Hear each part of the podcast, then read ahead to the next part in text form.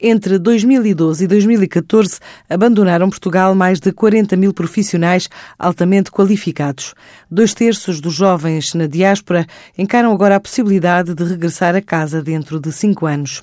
Desse universo, cerca de metade quer trabalhar por conta de outrem, a outra metade desenvolver uma atividade empreendedora.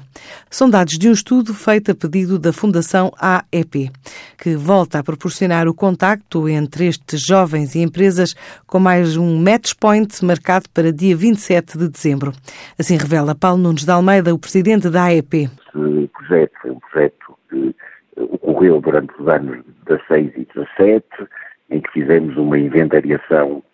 dos jovens, onde é que estão, uma caracterização, através de uma parceria com a Universidade de Coimbra, em que fizemos um inquérito direcionado a esses jovens e que nos permitiu eh, ter uma ideia muito mais concreta dessa realidade, porque muita gente falava dela, até porque muitas das vezes nos é próxima por razões familiares e de amizade, e de facto desse inquérito o que resultou foi que cerca de dois terços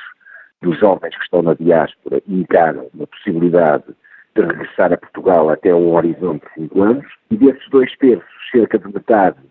para trabalhar por conta de outrem, portanto, querem regressar a Portugal, ingressar numa empresa, enfim, que lhes dê, não apenas em termos de remuneração,